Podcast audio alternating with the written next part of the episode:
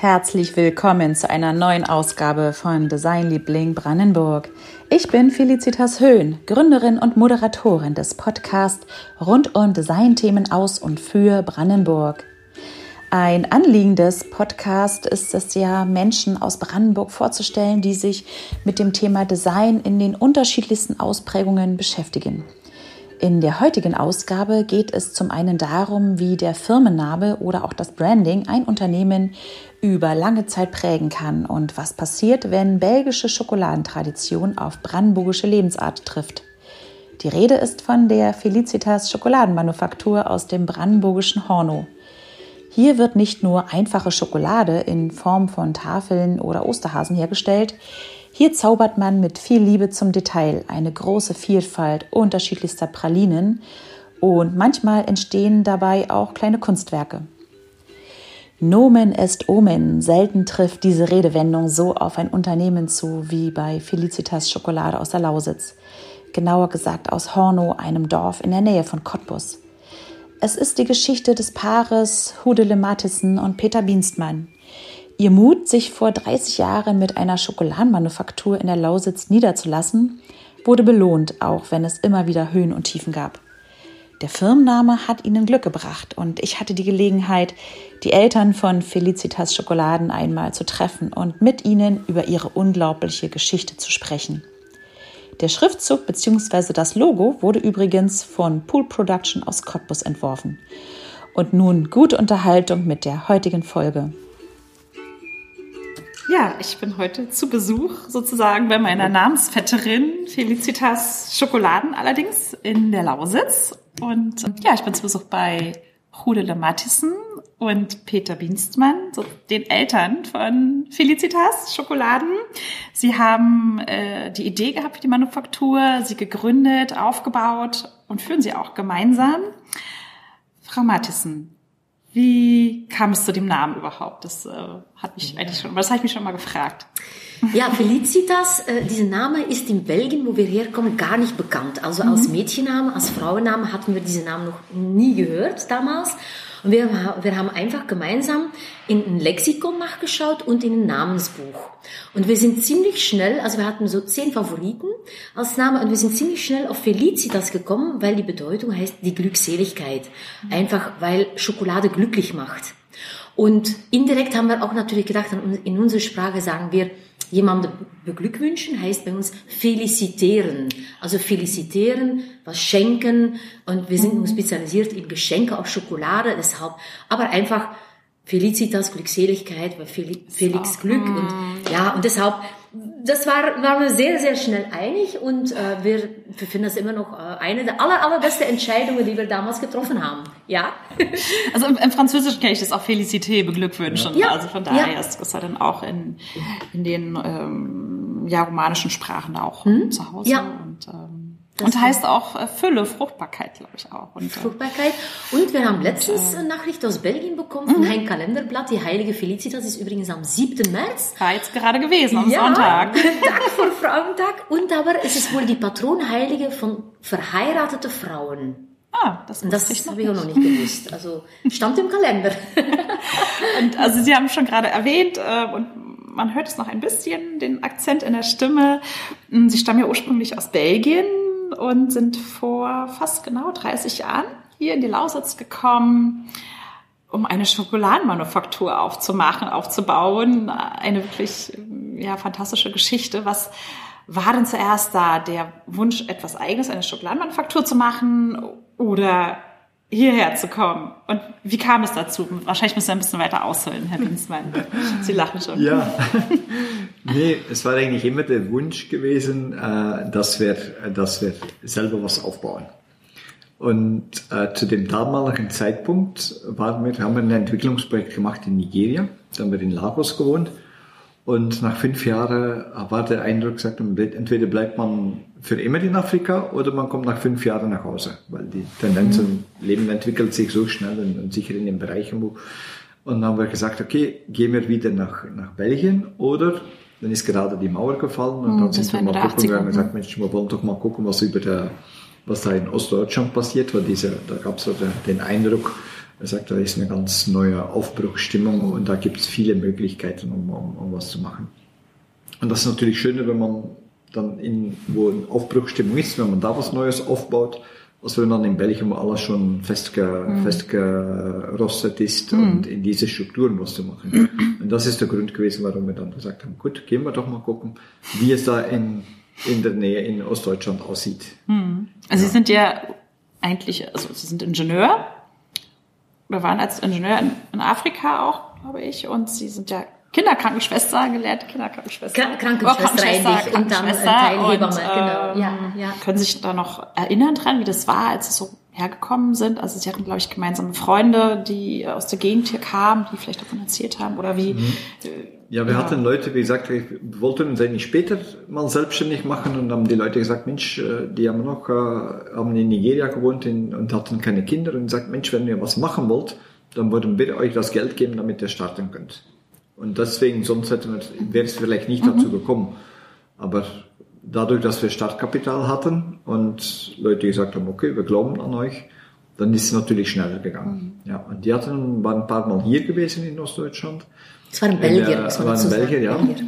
Und dann haben wir die, gemeinsam die Reise hier gemacht und dann, äh, weil die, die die Region kannten, und so sind wir dann in der Nähe von äh, in, von Cottbus gelandet. Mhm. Wir sind ursprünglich sind wir gucken gegangen in Berlin, wir sind immer nach Dresden gefahren, wir sind auch einmal nach Breslau gefahren, sind schnell wieder zurückgekehrt und durch die es war eine ganz komplexe Geschichte da, zum damaligen Zeit. Wir brauchten Wohnraum und Produktionsraum, wir brauchten eine Ladenfläche und es gab ja nichts von denen. Und dann hatten wir eine Option in Cottbus.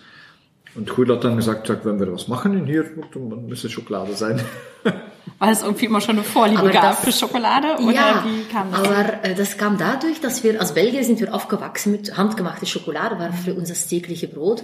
Dann sind wir äh, so lange in Nigeria ganz ohne Schokolade. Es waren zwar äh, ringsum Kakaoplantagen, aber keine Schokolade.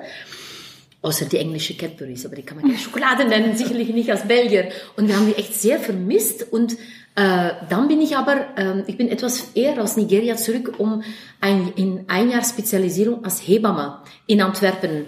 Und da hatten wir schon die Idee, wir gehen in, nach Ostdeutschland, aber ich saß in Antwerpen an der Chocolatierschule.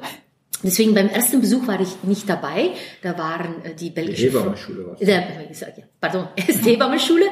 Aber nach drei Monaten Hebammenschule hatte ich ein verlängertes Wochenende äh, und dann bin ich mitgefahren, ist später wieder aus Nigeria zurück mit den Freunden. Und den zweiten Besuch an der Lausitz ähm, bin ich da so als, als werdende Hebamme und ich sage, das ist da, weil ich nämlich in Antwerpen ringsrum überall Schokolatiers und die Hebammenschule, die war auf ja 100 Meter von meiner kleinen Wohnung und um die andere Ecke war die Chocolatierschule. Und somit war der Link schnell gemacht. Ein Besuch am Cottbus. Ich bin zurück nach Antwerpen. Ich habe meine Hebammenkurse Montag früh abgegeben und ich habe mich versucht an der Hebamme, äh, an der äh, Chocolatierschule, Entschuldigung, ähm, äh, anzumelden. Aber die waren natürlich schon drei Monate weiter. Nun hatte ich das große, große Glück, dass ich dadurch, dass er Meister, der die Prüfungen abnimmt, in der Chocolatierschule, der hat gerade sein Geschäft, sein Chocolatier an seinen Sohn übergeben und der Sohn, och, der konnte jemand gut gebrauchen, der so einen, Crashkurs und dann in Tausch für viel Arbeit, praktisch wurde ich dann so schneller ausgebildet, deshalb in acht Monaten bin ich dann wow. zu Chocolatier geworden, ja. Und das ist natürlich was Besonderes, weil da gibt es in Belgien noch echt diesen Beruf, der äh, Chocolatierberuf, und das ist hier in Deutschland nicht. Somit Inzwischen hat sich auch einiges geändert, dass mehr Aufmerksamkeit in der Konditorausbildung mhm. äh, an Sch Schokoladearbeit geschenkt wird. Aber äh, trotzdem, also 90er Jahre, wir waren echt die Einzige, die wussten, wie temperiert man Schokolade. Weil als wir dann später ein, zwei Konditoren angestellt hatten, die hatten noch nie 100 Kilo Schokolade äh, temperiert und das ist dann immer ausgeschlagen. Deshalb ist schon sehr viel Fachwissen dabei, mhm. um damit um, umgehen zu können. Das hat sich dann so ja. eins zum anderen gefügt. Ne? Also man hat äh, schon sich dann vorstellen können, hierher zu ziehen und man hat die Idee für das Produkt gehabt auch und dann kam mhm. wahrscheinlich eins zum anderen auch. Ja, ne? ja, ja, stimmt. Also das, das fiel im Prinzip so in die, in die gleiche Zeit, ne? dass halt hier so mm, ein, ein Ort gefunden haben, wo sie sich niederlassen. Und wie kam es dazu? Also ist da hier ein Gelände, wo früher eine LPG war? Also sie hatten ja, glaube ich, sich äh, in die ehemalige LPG-Küche so eingemietet erstmal wahrscheinlich, oder? Wie wie muss man sich das vorstellen? Wie, wie lief das ab, Herr Wiesmann? Sie waren ja hier vor Ort, wir hatten ja. eine Frau, die äh, Ausbildung gemacht hat. Und wir, schon mhm. wir hatten eigentlich das größere Problem, wir sind ja von überall rumgerannt, um irgendwas zu finden. Und vor allem Ladengeschäft war schwierig. Ich sag, da haben die Leute noch in Ostberlin oder in Dresden gesagt, wenn wir einen Laden haben, dann haben wir 500 Westfirmen, die hier äh, sich ansiedeln mhm. wollen. Und da hatten wir eigentlich die Option in Cottbus für den Laden und haben dann ringsum von Cottbus haben wir dann gesucht und gesucht und gesucht. Und dann hatten wir in Horno eine Option auf das alte Gutshaus, das Inspektorhaus, was das in, das war damals ein äh, BHG-Gebäude, Bauernhilfsgenossenschaft. Mhm. Und äh, da haben wir bei den Treuhand einen Antrag gestellt und die haben gesagt, das wird ungefähr drei Monate dauern. Und auf diese Basis sind wir dann nach Horno gekommen, sind zu Treuhand und wieder zu Treuhand und wieder zu Treuhand. Bankkredite gesucht und so weiter und das ging ja nicht vorwärts. Und dann war der Laden soweit fertig in, äh, in Cottbus und wir hatten keine Schokolade. Und dann meinte die Bürgermeisterin in Honno, wir haben doch die alte LPG-Küche, die da steht. Da könnt ihr doch erstmal anfangen. Und dann haben wir die LPG-Küche gemietet für drei Monate. Für die Übergangsphase, um das mit der Treuhand noch zu klären. Und von drei Monaten wurde sechs Monate und dann wurde ein Jahr und von ein Jahr wurde zwei Jahre. Und mit der Treuhand, die ist uh, überhaupt nicht zurechtgekommen in dem Gebäude. Die haben hinterher gesehen acht Jahre gebraucht, um, um, um das, Gebäude, das Inspektorhaus zu verkaufen. Und wir waren nach drei Jahren auch so pleite, dass wir nichts hätten kaufen können. So, wir waren Aber dann, im Prinzip war es doch dann auch wieder ein ein Glücksgriff, oder? Dass man dann doch das hier erstmal als Provisorium hatte und dann ausbauen konnte. Und sie haben ja auch viel Platz jetzt hier und wir kommen dann gleich noch, was jetzt noch ja. alles hier gibt. Auf jeden Fall. Also hätten wir, also das sollte so sein. Wir mhm. haben uns sehr, sehr geärgert damals, aber äh, man hat schon so das Gefühl, hier oben hält jemand die Hand drüber von, das soll nicht passieren. Nein, äh, soll nicht klappen, weil wir hätten damals, äh, hätten wir wären wir da reingezogen, dieses Inspektorhaus, dann hätten wir niemals so erweitern können wie hier am, am Ende vom Dorf und mhm. äh, diese, ja, diese riesige LPG-Gelände ähm, mhm. ausbauen konnte. Mhm. Ne? Genau. Und, und wie haben, wie haben die Leute hier reagiert? Er sagt, was sind das denn für Verrückte? Die kommen aus, aus Belgien und wollen hier Schokolade, was irgendwie äh, ja nicht wirklich eine Tradition hier hat irgendwie. Wie, wie ist man ihnen begegnet? Ähm. Wir haben es eigentlich nicht erzählt am Anfang. Wir haben eigentlich nur gesagt, die haben nur hinterher hat man gehört, er sagt, das sind Belgier, die wollen hier Schokolade, die müssen total verrückt sein. Ja, aber manche aber, schon. Doch, ja, die so mal erzählt haben, ja, aber nicht so gleich und so. Und das Schöne an der Geschichte war natürlich, die waren alle extrem neugierig. Und wir waren noch äh, relativ jung. Und durch, dadurch, dass wir auch extrem offen waren, auch in Nigeria für andere Leute, wir sind da nicht gekommen, wir wollen euch was zeigen, wie es hier geht. Mhm. Was viele, die dann ja. von Westdeutschland gekommen wir haben gesagt, Mensch, wie ist das hier und was ist da? Und es hat dann gar nicht lange gedauert und ich glaube, das war das erste Dorffest in und dann, dann kam ja jemand an der Tür und gesagt, du, gesagt, du bist ja jung, wir brauchen eigentlich noch Fußballspieler, weil jede Straße muss gegen eine andere Straße Fußball spielen. Und dann sagt er, okay, kann ich ja mitmachen. Und dann hat man natürlich gleich mhm. den Verband. Die Frauen kamen und sagten, das kann Sport machen. Ja. Und so sind wir eigentlich innerhalb von, innerhalb von Bono, waren wir in, in, in, ja. ja, wurden wir gleich aufgenommen. Und, und das war natürlich äh, für uns hatte die Sache sehr mhm. einfach gemacht. Ja, und Sie haben ja hier auch relativ schnell wahrscheinlich Arbeitsplätze auch geschaffen, ja. ne? Äh, gleich ja. auch ausgebildet auch, neue. Absolut, ja. Also äh, gerade in den 90er Jahren war da auch die, die Arbeitslosigkeit Richtig. hier sicher extrem hoch. Auch. Ja. Und das weiß ich auch eine gute eine Chance dann auch für die ja und deswegen, vor allem für die Frauen auch hier ne absolut ja das wusste sie sehr sehr zu schätzen ne? So auf jeden Fall ja und doch wir haben zum Beispiel ich war bin, äh, alle 14 Tage war ein, ein Treffen mit dem Frauensport und da haben wir ja ein Amt die Namen von unseren Pralinen ausgesucht gemeinsam. Davon erzählen die inzwischen alle älter geworden, logischerweise. Oh, ich weiß noch ganz genau. Also, und dann die, die eine Uschi zum Beispiel sagte, das Blatt ähm, mit, mit Wodka gefüllt. Ah, ein Wodka-Wedel. Und ich, also wir konnten sehr wenig Deutsch. Also wir haben das so nach und nach ein bisschen gelernt. Aber äh, Wedel, was ist ein Wedel? Ja, ein Blatt. Und ich sehe sie noch so die Bewegung machen. ein Wedel. Also Wodka-Wedel heißt immer noch Wodka-Wedel, ist immer noch im Sortiment und also so diese diese erste 20 Pralinen, die wurde, also da konnte wirklich diese Frau entscheiden, wie heißen die Pralinen. Toll, ja, tolle das sind ja und nach und nach haben wir dann mehr und mehr Pralinen kreiert natürlich, aber das ist, die sind so Erinnerungen, die bleiben natürlich das, das kommt ja auch noch dazu, ne? Also sie hatten ja eigentlich am Anfang, also wussten eigentlich gar nicht, wie Schokolade gemacht wird, hatten mhm. noch kein Gebäude könnten noch gar nicht die Sprache. Also das ist Ja. Wahnsinn. Das ist ja eigentlich. Wir haben mit so reif. Walkman, haben wir weißt du noch, wir hatten so einen kleinen Walkman, wo, wo, wo so eine Kassette mit Deutschunterricht. Und das haben wir, und, ah, aber dann dachte ich, ach ja, jetzt kann man, und eigentlich ist das so ähnlich wie Flämisch schon fast, wenn man langsam spricht. Gott, also die Leute konnten uns meistens verstehen. Manchmal verstanden sie was anderes, okay. Aber, äh, ich weiß noch, als wir den, den Abend bei, also beim Dorffest oder die, die, die Sportfrauen, als sie untereinander gesprochen haben, habe ich kein Wort mehr verstanden. Und das war so frustrierend, weil ich dachte, wir können echt überhaupt kein, kein Deutsch. Aber nach und nach ist es so, dass Peter dann immer in den Laden in Cottbus, da hat er unter, unter dem Geschäft sein Büro gehabt und ähm, und ich war hier in der Produktion am Anfang mit zwei, dann mit drei, dann immer mehr Mitarbeiter und wir haben eigentlich ja äh, durch durch die Mitarbeiter Deutsch gelernt. Also das ist natürlich ein bisschen, manchmal ein bisschen Lausitzer Deutsch. Lausitzer Deutsch können wir auch, auch. Nee, und also viele, ja, Geschichten gehört bei der Arbeit, haben sie ihm erzählt, wie das früher war und man hat doch schon einiges mitgekriegt, so, ne? Das ist, ja, das ist schon. Und äh, gab gab's auch Momente, wo sie dachten so, oh Gott, das klappt ja hier gar nicht. Irgendwie wir wir schmeißen wieder hin und äh, und, und was hat sie denn, was hat ihnen dann geholfen? Was was hat ihnen denn so den den Mut gegeben, doch weiterzumachen? So wie war das?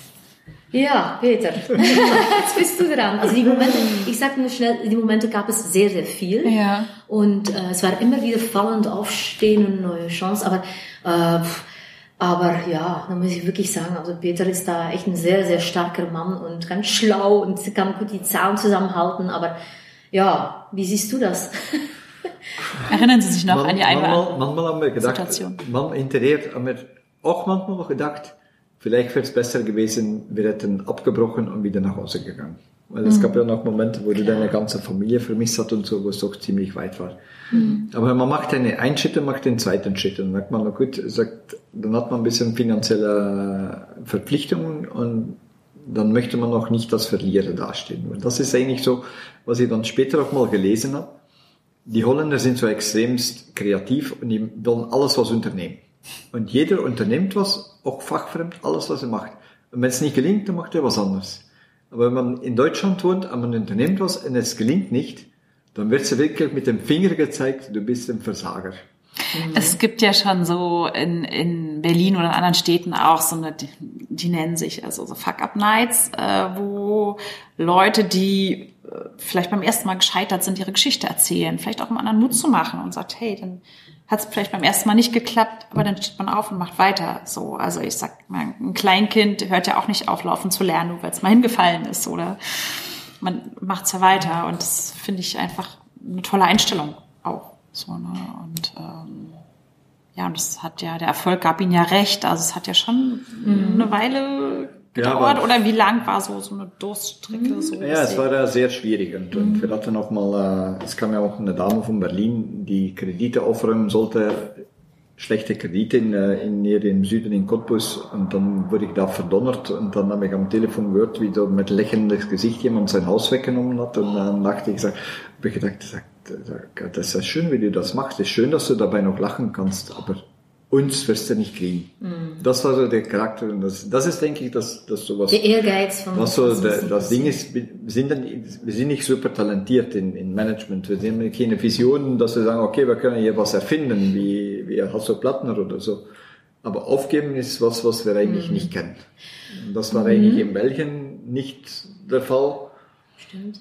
Ich war eigentlich auch in Belgien mit Sicherheit nicht der, in der Fußballmannschaft war ich wahrscheinlich ein von den weniger Begabten, aber ich war auch derjenige, der nie Der aufgegeben hat. Kämpfer, ja. Und das war eigentlich in Nigeria, war das der einige Grund. Er sagt, wir haben so viele Leute gehabt, die gekommen sind, die gegangen sind. Und das war so schwierig teilweise, aber man muss immer wieder ja, Marathonläufer sozusagen. weitergehen. Und das war Ja. das Gute für Felicitas und Ja. wir dann eigentlich immer gesagt haben, es gibt immer eine Tür. Wir haben im, ne? Zum Anfang haben wir gesagt, es gehen, die Leute machen zehn Türen zu, aber manchmal das Gefühl gehabt, er sagt, müssen wir irgendwie ein Fenster finden, wo wir Ja. weiterkommen. Und das war so immer wieder Absolut. Also aufstehen. Und, und dann, ja, und dann darf man natürlich nicht vergessen, die äh, Kunden, weil wir hatten in Cottbus, wie gesagt, der erste Verkaufsladen, aber erst kam die Nachbarn an unsere Tür, weil es gerochen hat aus dem Fenster, die undichte LPG-Fenster, können wir nicht die Schokolade hier kaufen. ja, und wir haben sie hier da gemacht. Wir hatten aber keine Kasse und keinen Präsentationsraum. Aber äh, daraus kam dann wirklich wie ein Lauffeuer, haben die Leute das weitererzählt und äh, der Umsatz hat natürlich nicht bestimmt, nicht gestimmt, um die, um, um die ganze Kosten zu decken, weil die Miete in Cottbus war viel zu hoch, auch in Ordnung hier, weil sehr hohe Miete für diese marode LPG-Küche. Aber die Kunden, die uns entdeckt haben, die kamen alle wieder. Und die kamen so begeistert wieder, dass, dass, dass wir sagen, das muss hier irgendwann gelingen. Aber es war genauso 96, als die Treuhand dann zu uns kam sagt, entweder jetzt kaufen oder raus. Das war ein schrecklicher Moment, weil dann haben wir echt, echt sehr viele Stammkunden, die in diese, ja, das sah aus wie, wie ein alter, wie ein Kuhstall praktisch von außen und kamen in unser kleines Büro, äh, die Schokolade kaufen für viel mehr Geld, als sie in den Supermarkt äh, wichtige Marken kaufen, hätte kaufen können. Aber so die, die, diese Lichtpunkt von, ja, die kommen wieder, das muss hier klappen. Und dann, äh, ja, dann war das so kaufen oder raus. Und da sind wir echt froh, dass auch dann unsere Eltern an uns geglaubt haben und die haben äh, ja, äh, uns ein privates Kredit alle beide, jeder die Hälfte, damit wir praktisch da bleiben konnten und nicht äh, aufhören mussten. Dann wäre nämlich das Ende von Felicitas gewesen. Mhm. Und, und gerade als man sieht, die Leute kommen, dass man selber glaubt, ja, das wird hier klappen, das wird und das waren wirklich echt schreckliche Jahre. Also 92 angefangen, dann kam durch die gute Luft, Gott sei Dank, äh, unser Simon auf der Welt, kurz vor unser erstes Weihnachtsgeschäft. Wir hatten immer das Kind nebenbei, wir haben immer Schokolade gemacht und dann abends verkauft, in dem Märzverkauf mit, mit Kind nebenbei. Und dann in, in, oh, in, in dann 96, püh, so diese Geschichte, aber wir sagen, wir bleiben, wir kaufen das Haus und dann in 97 dann äh, haben wir uns entschieden, praktisch für äh, unbedingt, dass Simon kein Einzelkind bleibt. Dann haben wir Marie geboren. Und Marie haben wir ja genannt nach äh, die äh, ehemalige Chefin von der LPG, die war unsere Nachbarin, die also praktisch in der anderen Hälfte vom Haus gewohnt hat. Und äh, als ich schwanger war mit Marie, ist gerade die Frau Kulstock gestorben, ne, die Marie ja. Kulstock. Und da haben wir noch äh, ihre Töchter gesagt, wenn das ein Mädchen wird, dann wird das eine Marie, damit immer eine Marie im Haus bleibt. Ja, obwohl mein Vater noch gesagt hat, wenn das ein Mädchen wird, musst du das Felicitas nennen. Sind wir wieder bei der Felicitas. du da so Aber Spaß es ist wirklich eine Marie nach der Ach, Erinnerung schön. von unserer liebe, liebe Nachbarin. Und das ist auch einer der Gründe gewesen damals, warum wir hier geblieben sind, weil das war eine wunderbare Frau, die besonders mir immer, als Peter weg war, ich war immer alleine mit, mit dem Simon, in der Produktion, dann sagt sie, Hudle, du wirst sehen, das Ganze hier, das wird alles mal Schokoladefabrik. Und meint sie nun das eine Haus, ne? Also, ist schon. Sie hatte schon eine Vision gehabt dafür. Ja, sie hat sie hatte von Anfang an geglaubt daran, obwohl sie Diabetikerin war und nicht viel Schokolade naschen dürfte. Und dann muss ich das auch mal äh, nennenswürdig, dass ihre drei Töchter, die haben äh, in drei Jahren gewartet auf das Geld, was wir zusammengespart haben, um die andere Hälfte vom Haus zu kaufen. Mhm. Weil die Mutti immer gesagt hat, denk dran, das wird Felicitas mal brauchen. Dass da niemand anders verkauft. Also wenn da einer von den drei gesagt hätte, mhm. nee, wir brauchen hier sofort das mhm. Geld, dann wäre es auch, dann hätten wir diese eine Hälfte. Das wäre nie so mhm. gewesen wie jetzt. Und schon, da sind sehr, sehr viele wunderbare Menschen ins Spiel gekommen, die ähm, an uns geglaubt haben und ohne diese Menschen wäre es, äh, ja, wären wir schon längst nicht mehr da also, gewesen. Im Prinzip, also da, da, da kommt es mit dem Namen auch wieder rein, da haben sie im Prinzip hier ihr Glück gefunden. Ja, ja, und ja. auch mit den vielen Menschen hier, die ihnen da geholfen haben, unterstützt Immer haben. dieses Zwischenmenschliche mhm. auf jeden Fall. Ja. Mhm also Anfang der 90er haben sie so hier aufgebaut und dann erst 2008 ungefähr, glaube ich, haben sie in, in Dresden dann noch eingeschafft und dann in Potsdam folgte ja auch noch. Also sind sie ja ganz schön expandiert ja. dann auf, auf einmal. Ne? Ja. In, in Dresden fiel wahrscheinlich mhm. zusammen mit dem Wiederaufbau der Frauenkirche und dass doch hier Touristen gekommen sind. Mhm. Das war nochmal ein großer Schritt. Wir hatten eigentlich angefangen das war dann, dass das Kaffee in Cottbus überhaupt nicht lief. In mhm. lief es ein bisschen und dann haben wir gesagt, okay, wir werden hier nie leben können. Wir hatten diese stille mhm. Teilhabe noch und dann haben wir gesagt, okay, außer Not, statt äh, zwei, zwei Tage die Woche werde ich versuchen, eine Schokolade irgendwie anders zu verkaufen. Und das war ja, das erste war, da bin ich nach Berlin gefahren, nach Kempinski. Und ja, und die Geschichten. Und dann Golfbälle gezeigt. Und die haben gesagt, könnt ihr die Verpackung noch ändern? Wieder nach Hause gefahren. Wieder hingefahren. Jetzt waren nach Berlin also gleich beim Großen so angefangen sozusagen, ja. beim Kempinski, ja, klar. Das war doch nicht so einfach. Und dann in Dresden auch in diese was ist das, dieses Schloss Albert da und Albrecht, da sind wir auch da. Und dann versuchte er, guck mal, wir haben die beste Schokolade und das und das. Und dann ist dann immer wieder erstmal ein besser Anzug, aber ein besser Anzug war noch nicht so schön, weil der an der Tür stand. Auto mussten wir drei Straßen um die Ecke parken, weil das keiner sieht, wo aus welchem Auto man aussteigt. Und dann immer wieder nach Berlin, immer zurück und kaum was gemacht. Und dann hatten wir doch mal eine Bestellung. Und letztendlich sind wir darauf gekommen, dass wir gesagt haben, gut, wenn ich nach Berlin fahre, kann ich ja mal gucken, ich habe ja noch gelbe Seiten, da habe ich geguckt, wo gibt es Süßwarengeschäfte? In Berlin und auf dem Rückweg. Und es gab ja tatsächlich etliche, dann gab es ja Königs Wusterhausen, Besko, Lübben, die ganze Reihe. Und dann bin ich eigentlich auf dem Rückweg vom, von Berlin, von den großen Hotels, bin ich immer an den kleinen Süßwarengeschäften. Und mit dem Klinkerputzen und mit dem blöden Akzent oder mit dem komischen Akzent haben die auch die Tür aufgemacht. Aber guck mal, wir haben belgische Schokolade und mit dem Akzent, das hat ja natürlich funktioniert. Und dann hat, war es am Ende, war, es kam dann so, dass wir bei Kempinski nichts erreicht haben, aber auf dem Rückweg hatten wir für 3000 Euro äh, D-Mark Schokolade verkauft im, aus dem Auto an den verschiedenen Geschäften. Ja. Dann habe ich gedacht, Mensch, das ist ja wunderbar. Dann habe ich eine Tour nach Berlin gemacht jede Woche und eine Tour Richtung Dresden gemacht. Und innerhalb von, und das Ziel war, dass wir zwölf Kunden in ein Jahr erreichen würden. Aber das erste Jahr hatten wir schon 100. Ja. Wiederverkäufe. ja, so eine Wiederverkäufe. Die Preise waren nicht so gut und so. Und so kamen wir in Dresden bei dem Herrn Briscoe, der dann dieses Quartier gebaut hat gegenüber der Frauenkirche, Quartier QF, QF Quartier an der Frauenkirche. Mhm. Ja. Und der hat dann für sich ein kleiner Espresso-Bar gebaut mit den Engelchen und so. Und mhm. da wollten wir, und er sagt, Mensch, er sagt, eure Schokolade. Und ihr müsst bei mir im Zentrum einen Laden aufmachen. Und der war auch ziemlich klein, da war das irgendwie 20 mhm. Quadratmeter, 16 Quadratmeter, mhm. 4 mal 4 Die Miete war überschaubar und ich sage, okay, das können wir als Hobby machen. Aber auf jeden Fall steht dann, auf unserer Adressenkarte haben wir nicht mehr Dorfstraße in Hornow, Mhm. Aber es steht dann Neumarkt 2 in Dresden. Naja, super.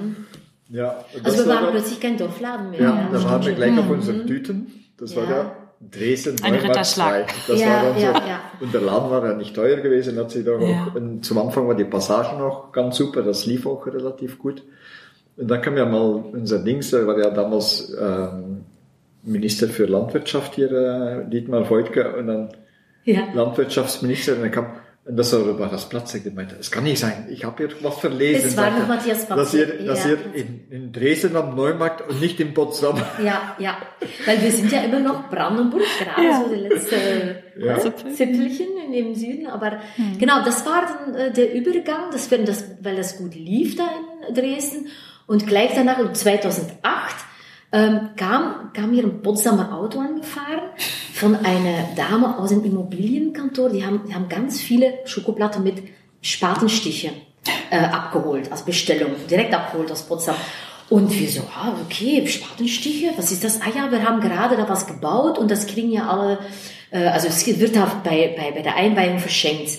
Und dann wird wir so, okay, wir sitzen wir natürlich Sachsen. Und dann, bei Platzig schon gesagt hat, in Potsdam wird doch auch interessant, ähm, haben Sie dann nicht irgendwie, wenn da eine gute Lage mal ist, ja, ja, ich habe da was ganz Tolles in der Gutenbergstraße.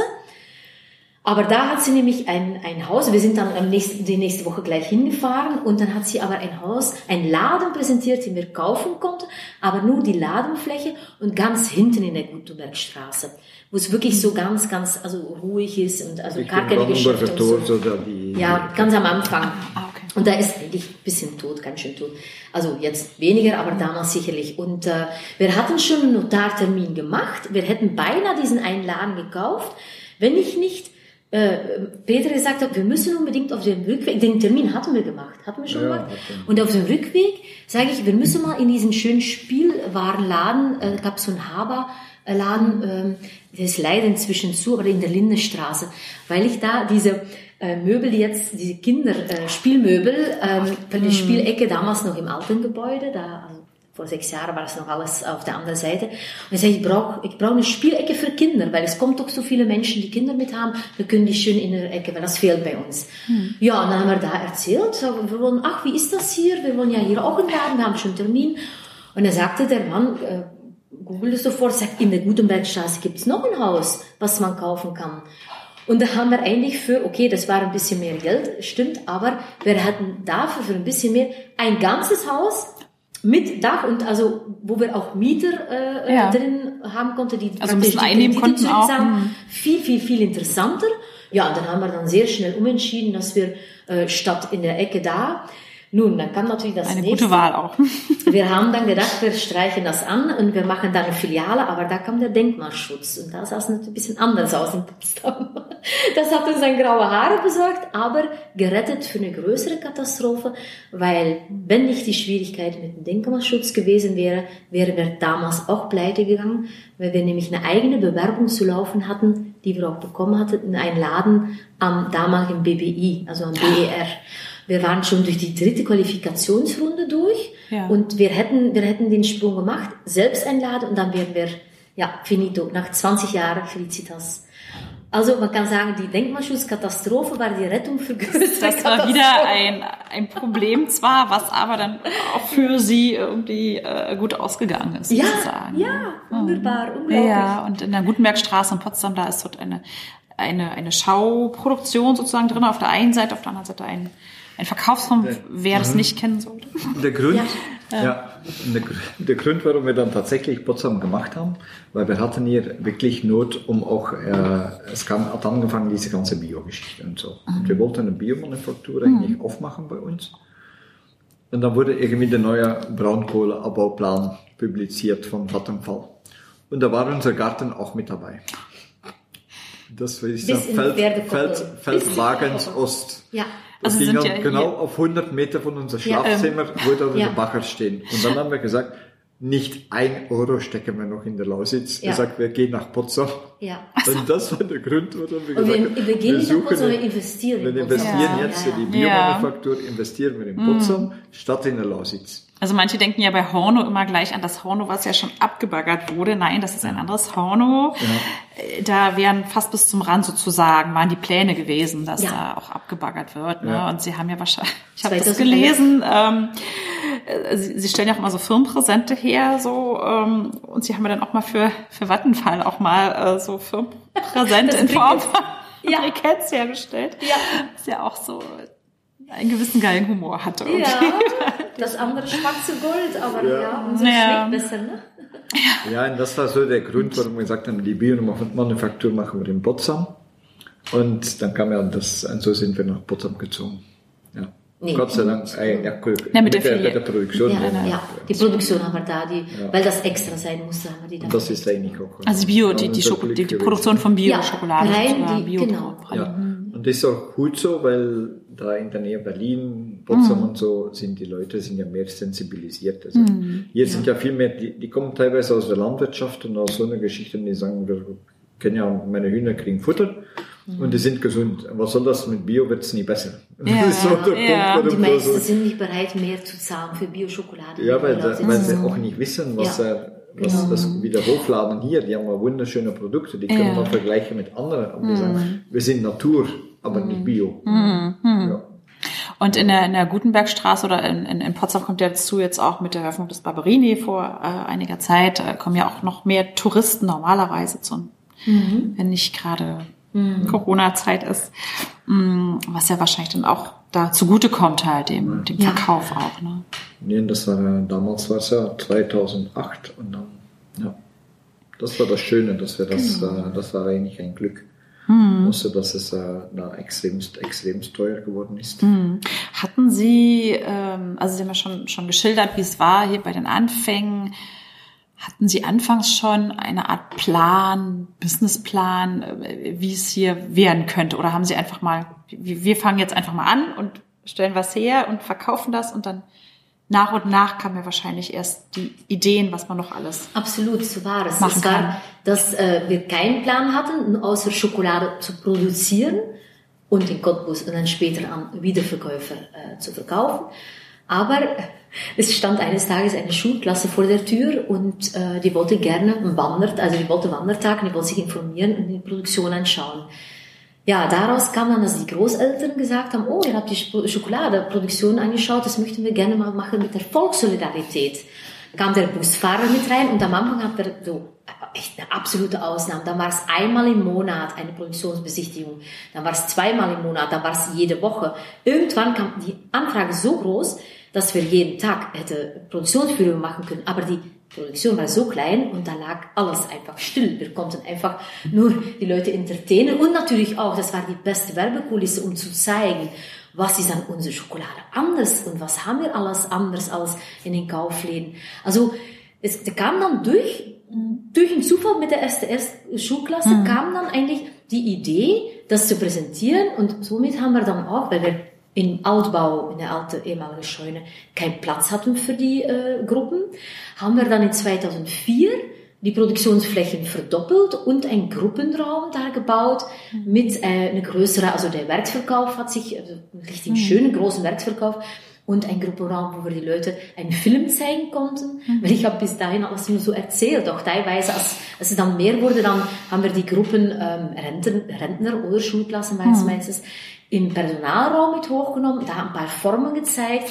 alles erzählt, was wir in Nigeria gemacht haben und so weiter, also alles, was in dem Film zu sehen ist. Und dann sind wir kurz durch die Produktion, schnell durch den Werksverkauf und das war's. Und seit 2004 konnten wir dann, also von 2004 bis 2014, haben wir das Ganze dann in den Neubau, also in den alten Neubau, da auf der anderen Seite gemacht.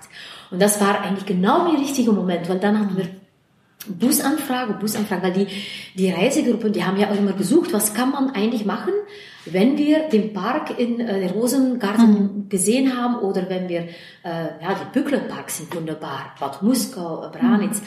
Oder, oder sogar auch aus dem Spreewald, wenn Sie drei Tage saure Gurke gegessen haben und aus München kommen, äh, dann sagen Sie, oh, jetzt Schokolade, wunderbar, und Präsente mitnehmen für zu Hause.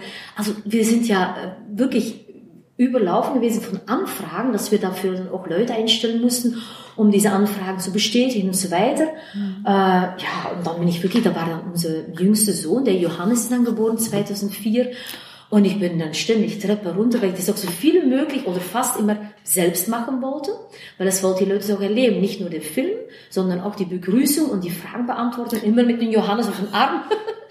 oder auf dem, oh, der war ja aber schwer, der Junge, oi, oi. Aber der hat eigentlich praktisch alles mit, mitgehört vom Anfang an und ja, hat das ist mit der Muttermilch so aufgenommen sozusagen. Absolut. Also alle drei eigentlich, aber er ja mhm. hat das diese Zeit mit dieser mit dieser äh, touristische mm. Entwicklung, kannst du so sagen, äh, miterlebt. Ja. Und das erzählen äh, ältere Leute immer noch. Ich weiß noch, als wir das erste Mal mit dem Bus hier waren, aus Pirna oder so, sage ich jetzt mal, äh, dann hatten sie, da war ihr jüngster Sohn gerade geboren, dann hatten sie den auf den Arm gehabt. Wie alt ist er jetzt, Asis? Dann ist 16 Jahre her, ich weiß es noch genau.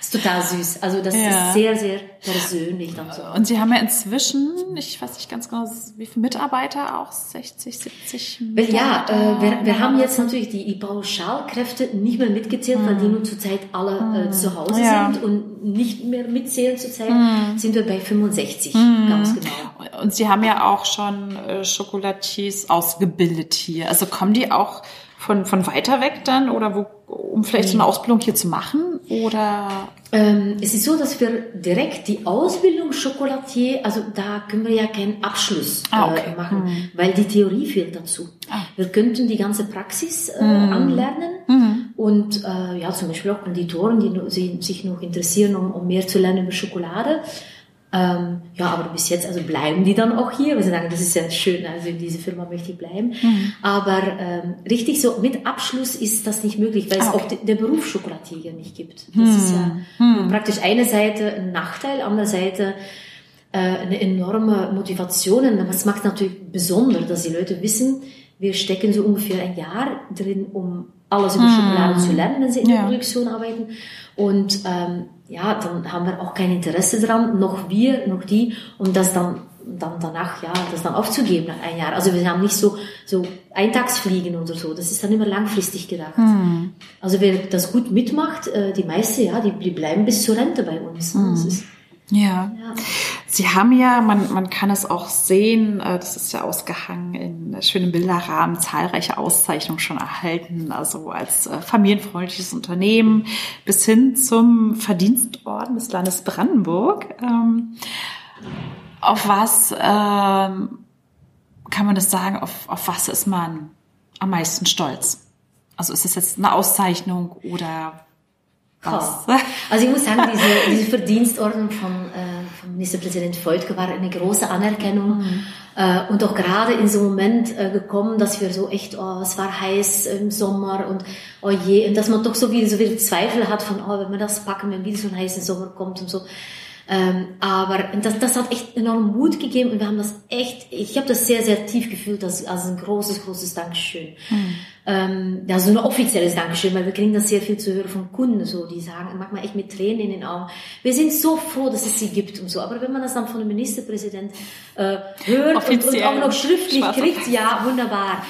Ja, und dann natürlich auch diese, diese viele Auszeichnungen von Familienfreundlichkeit. Das wird ja äh, alle zwei Jahre verliehen. Mhm. Und das ist uns auch sehr, sehr wichtig, auch weil das immer wieder so äh, doch bewusst macht, da weiter daran zu arbeiten und äh, sich auch ständig äh, da auch zu mhm. verbessern. Und, und äh, ja, das ist, das ist uns auch sehr, sehr viel wert. Ähm, dass das auch anerkannt wird ja. und ja, man kann das auch sagen, also Familienfreundlichkeit lohnt sich, nicht weil man halt so einen, Aus, so, so, so einen Preis bekommt, sondern äh, für die Motivation der Mitarbeiter. Das ist äh, ein absolutes Geben und Nehmen und, mhm. und das funktioniert hier sehr gut. Also das ist, äh, ja, wir mhm. haben natürlich auch, auch großes Glück, dass hier äh, die nächste, aber man kann sagen, Schokoladeproduktion und der Versand, das ist alles im anderen Gebäude und hier dieses Schokoladenland, da haben wir natürlich auch ähm, die Mitarbeiter, die im Café arbeiten, Klar ist da dann am Wochenende und sonntags natürlich auch, ne, das ist dann an sich nicht so familienfreundlich, mhm. Nur die Stunden, also es ist so, wenn man Restaurantfachfrau oder Hotelfachfrau gelernt hat, die sind natürlich enorm begeistert und die kommen gerne hierher oder wechseln gerne den Job, wenn die wissen, mhm. bis 18 Uhr und dann ist ein Kaffee und dann ist die Tür zu und um ja. 18.30 Uhr bin ich zu Hause spätestens. Mhm. Und äh, das hilft natürlich auch, um gute Leute zu, zu mhm. bekommen, äh, und, obwohl wir so abseits wohnen, weil ansonsten ist es ja, ja, wir haben auch viele Hornor, die hier arbeiten, aber so an, an Fachkräfte sind doch die meisten, die von weiter weg sprechen, also Cottbus, äh, hierher gefahren kommen mhm. und die könnten vielleicht zu Fuß oder mit dem Fahrrad in der Stadt in einem Hotel ja, arbeiten. Aber sie wollen speziell. Ja, und dann ist es ja, mhm. ja. Ja. Und das ist, ist letztendlich ist auch sehr wichtig, weil wir am wir sehen auch zum Beispiel mit unseren Geschwistern, wir kommen aus großen Familien und unsere Geschwister haben auch ganz große Familien, die haben viele Kinder. Und dann sehen wir, wie die Frauen letztendlich in Belgien und teilweise die Männer, wie flexibel die mit Familie und Beruf kombinieren können. Und dann stellt man immer wieder fest, Kinder und Kindererziehung ist in Deutschland nicht Priorität. Und das ist in Belgien, hat das eine ganz andere Wertschätzung, eine ganz andere Möglichkeit. Die mhm. Frauen können ja ganz flexibel ihre Arbeitszeit gestalten. Da sind viele Möglichkeiten, wo die Schulen dann besser ausgestattet mhm. oder, oder der Auffang viel besser organisiert ist. Und das soll man natürlich auch ein bisschen hier umsetzen und sagen, Mensch, sag, wenn ihr entscheidet, Kinder zu haben, dann sagt, dann muss man das mit aller Kraft unterstützen. Mhm. Oh, wie, mhm. was für ein, ja, wir haben schon was für ein schönes Felicitas-Babys hier, die hier in süßen Duft äh, aufgewachsen jetzt, jetzt gewachsen ist, sind. Die jetzt, auch, ja. jetzt ist es ein bisschen hart in Potsdam, weil wir bald kein, ja. kein Personal mehr haben, also alle mit Kindern mit Babys zu Hause sind. Stop, ja, das ist sehr das ist im Moment auch, ja. sehr, es ist ein bisschen kritisch da. Ja. wenn wir um vier, wenn um vier drei wegfallen mit ja. im, im, Kinder, wegen Kindererziehung, das natürlich. Äh, Haben Sie vielleicht zu viel Schokoladenstörche gehabt im Laden? Ja. Aber das ist so schön und dann wollen wir das auch so unterstützen. Und dann wissen wir auch, mm. die kommen dann auch nach zwei ja. Jahren wieder und die zwei Jahre kommen oder nach ein Jahr und die kann man auch irgendwie ja. überbrücken. Und Sie hören ja nicht auf mit Wachsen. Also, wie gesagt, Sie sind ja jetzt seit fast 30 Jahren hier und Sie haben immer noch noch mehr Pläne. Ähm, wenn man hier, wie gesagt, so rausguckt, dann, dann kann man auch ein bisschen was erkennen. Auch die Zuwachs gab es hier sozusagen, äh, tierischen Zuwachs. Ja, ja. Ja, natürlich, das, das Außengelände machen wir ja äh, jedes Jahr ein bisschen schöner. Mhm. Und äh, ja, da ja, ja auch über ein paar Tiere dazu, das stimmt. Aber nicht nur das, es ist auch so, dass wir eine Familienerweiterung äh, bekommen haben. Unsere Tochter, die in Dresden äh, die nächste Filiale vor zwei Jahren äh, gegründet hat und die Mitarbeiter ausgebildet hat dort, also das ist direkt an der Frauenkirche, ein Mini-Schokoladenland, kann man sagen. Also Kaffee, äh, dann eine großen, äh, pra große Pralinethek und dann auch eine kleine Produktion von hinten, wo eine Mitmachproduktion. So, und sie ist da zwei Jahre gewesen und hat immer gesagt, also wenn sie äh, Familie gründet, was letztens im Dezember passiert ist. Also sie hat uns zu Oma und Opa gemacht oh, im Dezember. Dann würde sie wieder gerne ins Grüne ziehen und sie möchte gerne ihre Kinder aufwachsen lassen, so wie sie aufgewachsen ist. Und äh, das ist natürlich ein sehr großes Kompliment für uns. Und äh, sie hat dann aber, ihr Partner, Johnny, ist ähm, sehr guter Koch, hat hier in der Lausitz gelernt, hat er in Dresden sehr viel dazugelernt, hat eine ganz tolle Arbeit bei einem, einem Fernsehkoch gearbeitet und er bringt natürlich sehr viele tolle Ideen, vor allem, äh, weil er da zwei Jahre mit äh, lauter regionale Produkte gearbeitet hat. Mhm. Und äh, seit September äh, haben wir unser Schwiegersohn auch hier eingestellt und äh, wir wollen sehr gerne gemeinsam nach dem Lockdown ähm, mhm. nach und nach hier äh, die Felicitas Brasserie eröffnen. Oh. So dass dann auch viel mit äh, Terrassenbetrieb und, und, und regionalen Produkten. Ja, absolut. Ah, Direkt äh, wild aus dem Hornover Wald, aber auch äh, Gemüse von ringsherum gibt es Bauern. Unser Nachbar zum Beispiel, den kann man ja von hier aus sehen, der hat ja eine ganz tolle Mini-Landwirtschaft hier, wo wir selbst immer das Gemüse kaufen und die Eier kommen daher und so. Also, also sehr kurze Wege auch. Sehr kurze Wege, ja, ja. Und dann immer frisch und äh, lieber äh, ja weniger hochqualitativ und wirklich ein gutes Essen als also gar nicht Masse oder so. Mm, ja. Das ist schon, also klar, Masse, wenn im Bus äh, ein mm. bestimmtes Menü bestellt, auch gerne, mm. aber die müssen immer damit rechnen, dass es halt nicht wie, wie im, im Imbiss, dass sie yeah. für vier oder fünf Euro essen yeah. gehen können. Weil das gibt es ja schon genug, da wollen wir mm. ja äh, nicht. Es muss ja auch zu unserer Schokolade passen, Klar. zu, zu ja, der Kulisse. Produkt. Mm. Und äh, ja, oder zum Beispiel Geburtstag feiern, wenn sie hier gemütlich dann noch nach, nach der Kaffeeöffnungszeiten ein schönes, gemütliches äh, Abendessen ähm, vielleicht auch einen Kochkurs erleben wollen, äh, das dann halt nicht nur für Schulklasse, mhm. sondern auch für, für gemeinsam mit mhm. Familie. Das sind so die Zukunftspläne, die wir jetzt ja. Ja, planen. Da wünsche ich Ihnen von Herzen alles, alles Gute, äh, dass das Glück Ihnen weiter treu bleibt. Danke. Und bedanke mich sehr, sehr herzlich für das schöne Gespräch und für die auch privaten Einblicke in, in, die, in die sehr wechselhafte Geschichte und ähm, sehr schön. Eins darf Dank. ich noch verraten. Ja. Wissen Sie, dass wir heute 29 Jahre, also heute vor 29 Jahren haben wir in Cottbus beim Gewerbeamt Felicitas gegründet. Nein. beim Notar. Beim Notar, ja. bei, beim Notar, ja. Also ja. im Notar, eigentlich heute, der 11. März, und wir halten das normalerweise immer still, weil das ist so vor Ostern haben wir keine Zeit zum Feiern. Feiern am besten so, als wir nach Horno eingezogen sind, am 2. Juli, das ist so Ach, das inoffizielle. Aber Felicitas gibt es heute 29 Jahre. Oh. Schön, ne? Also wir sind... Das älteste Kind sozusagen. Das erste Kind, das erste, das älteste, das älteste Kind. Also alles, hätte alles so, Gute. Hätte so Danke. gesagt, ihr seid in 29 Jahren immer noch da. Gut, wäre es ein gutes yeah. Zeichen. Das ist so, das ist ja. eine ganz lustige Geschichte, weil dann ja zum Anfang, wir waren dann beim Steuerberater. Ja, ne, wir sagen, Steuern bezahlen, Steuern bezahlen, Steuern bezahlen. Ich sage, cool, ich verspreche jetzt eine Sache, sag, ich werde nie meckern, wenn wir Steuern bezahlen müssen, weil das bedeutet, man hat auch Geld man verdient. Hat Gewinn gemacht, weil wir ja nicht zehn Jahre ja. lang keine Steuern bezahlt ja. haben, aber immer gedacht, ich sag, Vielleicht kommen wir zu dem Punkt, dass wir irgendwann mal genau. Steuern bezahlen genau. müssen. oh, das, das ja. war jetzt wirklich nicht abgesprochen, aber das war, ist war wirklich ein, dann ein, ein, das richtige Datum gewesen für das Gespräch ja, heute noch. Ja, klasse. Ist, genau, das, passt. Ja.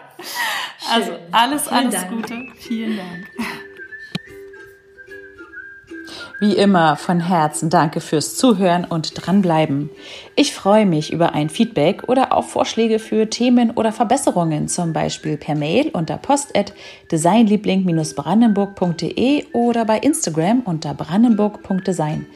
Wenn euch die Ausgabe gefallen hat, abonniert den Podcast doch, um keine Folge mehr zu verpassen. Wir hören uns, wenn ihr wollt, in zwei Wochen wieder. Tschüss, bis zum nächsten Mal.